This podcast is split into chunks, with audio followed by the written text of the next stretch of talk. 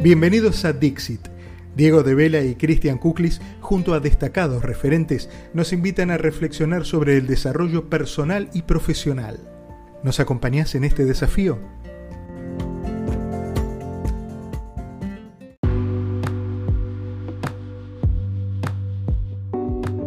Audiencia de Dixit, buenos días, buenas tardes o noches, cualquiera sea el espacio temporal en el que nos estemos conectando juntos ahora. Soy Chris Kuklis y junto a Diego Vaz y Diego de Vela les doy la bienvenida a este nuevo episodio de Dixit. En el mes de la mujer abordamos un tema riquísimo como es la neurociencia de la meditación. Nuevamente con Nazaret Castellanos, la neurocientífica española radicada en Mallorca, que fue la protagonista del episodio Apertura de la segunda temporada de nuestro podcast. Estábamos en falta con el cupo de participación femenina en Dixit ¿Y quién mejor que castellanos para ser quien tenga capítulo doble? No hay que ser un científico para aceptar que la mente tiene unos comportamientos random de lo más extraños. Nos podemos llegar a encontrar frecuentemente relatándonos a nosotros mismos historias que pueden ser ciertas o no, incluso teniéndonos a nosotros como protagonistas.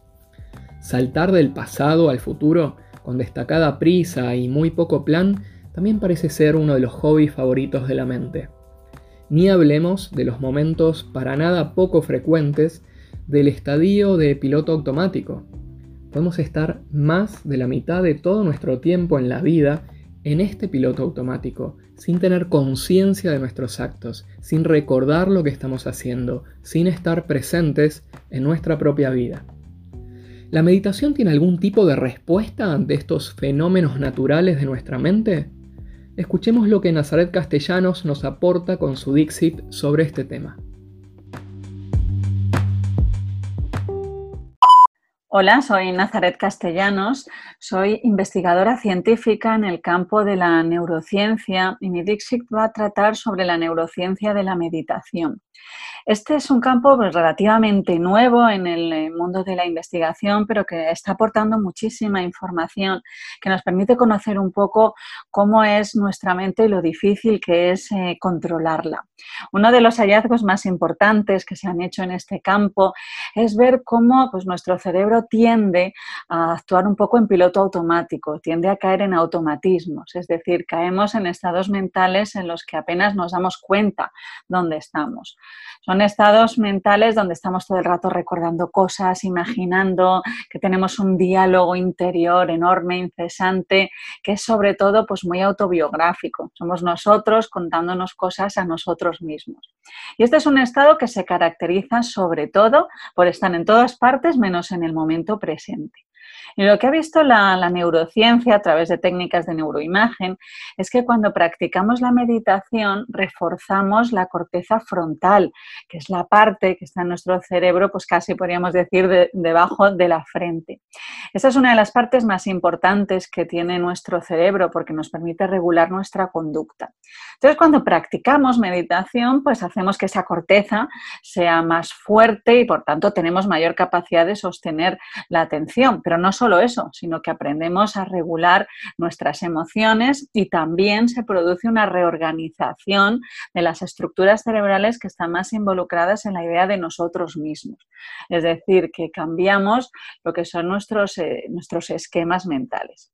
Y dentro del proceso de la meditación y lo que es la reorganización de la arquitectura neuronal, lo que se ha visto que es uno de los procesos más importantes es aprender a darnos cuenta es decir, utilizar ese espejo que tiene nuestro cerebro y que nos permite informarnos a nosotros mismos de qué es nuestro estado. Esta es una de las bases del bienestar y de la regulación de las emociones, de la interacción con el otro, que es aprender a observar, a dar más cuenta de cómo estamos en cada momento.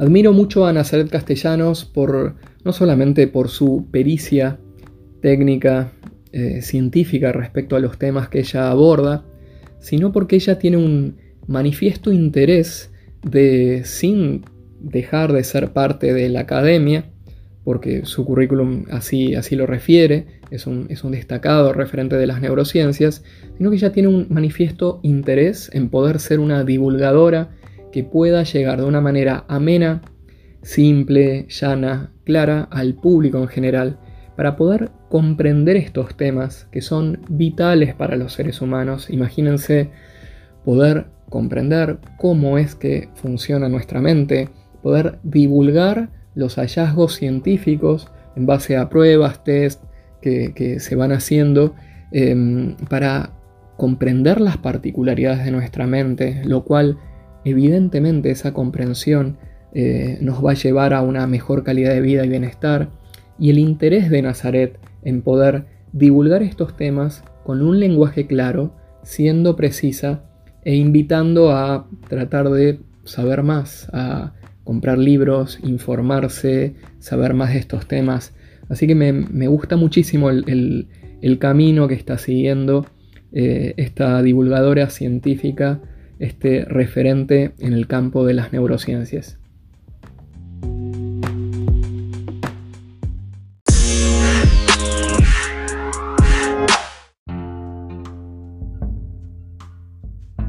Practico meditación hace muchos años, en los últimos años fundamentalmente abocándome casi exclusivamente a la meditación vipassana.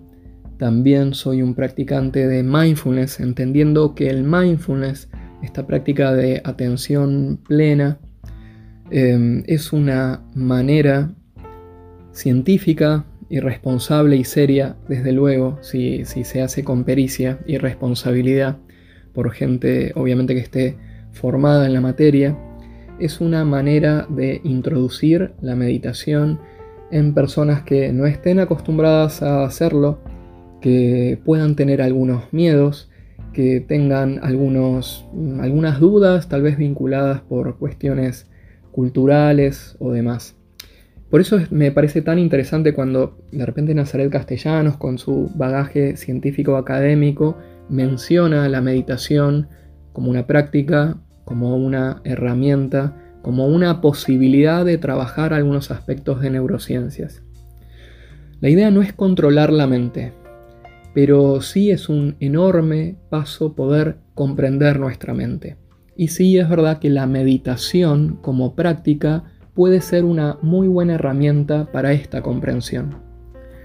Estos estados de ensoñación, estos eh, estos fenómenos de la mente, como por ejemplo el piloto automático, estar buena parte de nuestros días fuera de nosotros mismos, pensando cuestiones que ni siquiera recordamos, fuera de nosotros, en, un estadio que podríamos decir en pausa o, como mencionaba, de ensoñación, o, mm, estos saltos eh, tan particulares y tan clásicos de la mente de irnos al pasado, empezar a recordar alguna situación, em, pasar por nuestra cabeza muchas veces algún aspecto de algo que pasó hace mucho, en muchos casos ni siquiera con un pensamiento muy claro, en muchos casos hasta veces como con la sensación de estar recordando algo que uno no está ni siquiera tan seguro de que haya sucedido, o la típica ansiedad anticipatoria del futuro, de estar buena parte de nuestro tiempo pensando qué va a pasar si, qué voy a hacer de acá a un año, qué voy a hacer incluso de acá a un mes. Em, esto es muy muy normal. Y la meditación como herramienta, por su propia particularidad, nos permite centrarnos, anclarnos en el presente. No se puede meditar en el pasado ni se puede meditar en el futuro. El presente es el único escenario, el único campo de acción entonces, la meditación por su mera práctica, correctamente, sí, es, es, una buena, es una buena herramienta, es una buena práctica, es una buena técnica para intentar comprender nuestra mente, trabajar la observación, aprender a darnos cuenta de lo que sucede en nuestra mente y a su vez, en esta comprensión, regular nuestras emociones. Por eso te invito que si podés en este momento o que lo dejes para más adelante, encuentres algún lugar tranquilo donde te puedas sentar o acostar y te invito a que hagamos una pequeña práctica de meditación para que podamos trabajar un poco estos temas.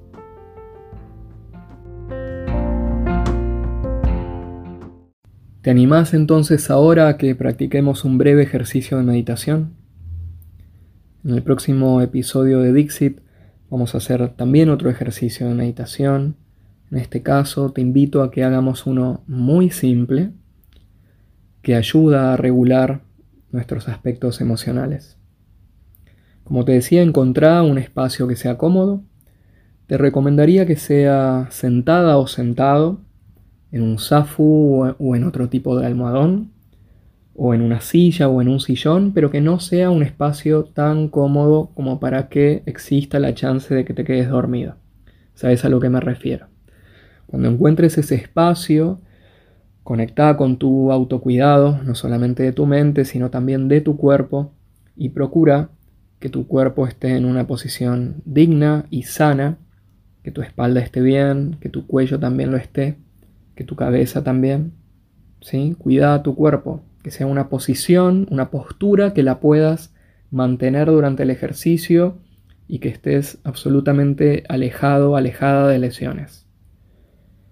Hecho esto, encontrado ese espacio, fíjate si podés cerrar los ojos, si te sentís cómoda, cómodo cerrando los ojos.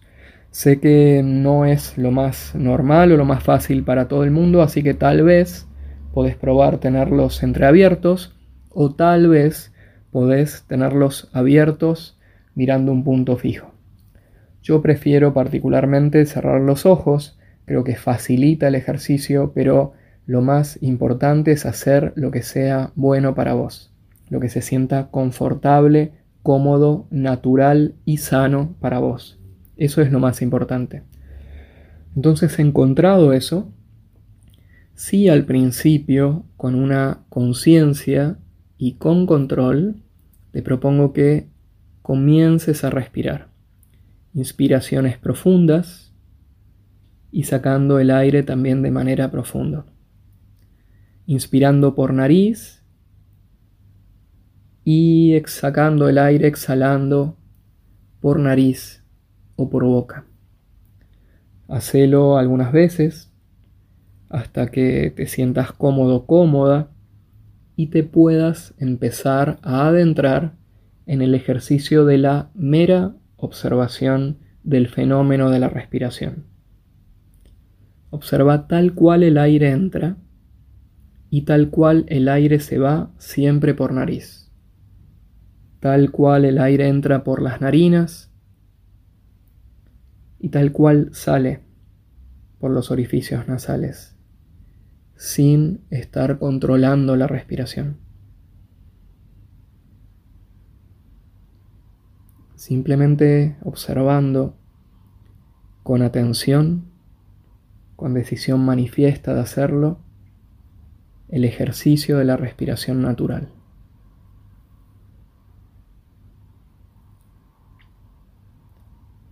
Si te ayuda,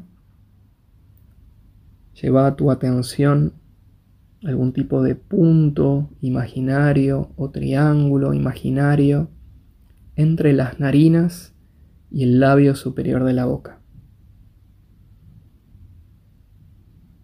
Lleva toda tu atención ahí. Sin juzgar la experiencia, solamente observando.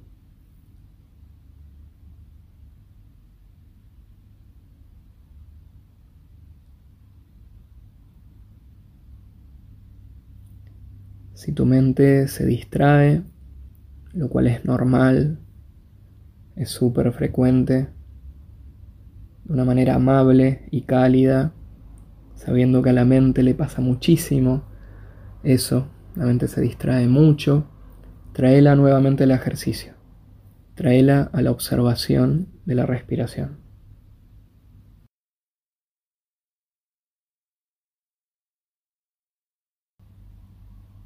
Podés continuar con el ejercicio el tiempo que precises y cuando lo sientas oportuno, ir saliendo del estado de meditación si tenías los ojos cerrados, abriéndolos de a poco, haciendo pequeños movimientos con el cuerpo que se sientan cómodos, agradables para vos, moviendo las manos, los pies, moviendo la cabeza, moviendo el cuello, incluso pudiéndote dar algún pequeño automasaje en el cuello. Y de a poquito ir saliendo del ejercicio y volviendo a conectar con el entorno. Espero les haya resultado provechoso y útil este breve ejercicio de meditación de foco atencional en la respiración.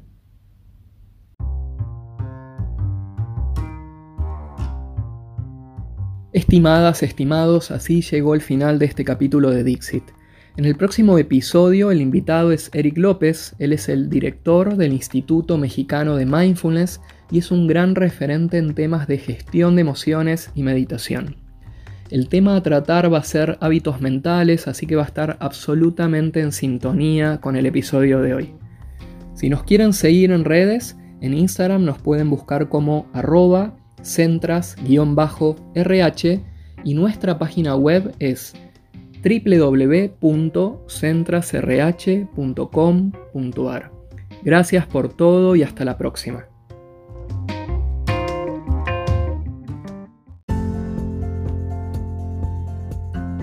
Y así llegamos al final de este episodio. Gracias por compartir tu tiempo con nosotros. Para escuchar futuros programas podés seguirnos en Spotify. Esto fue Dixit. Lo dicho, dicho está.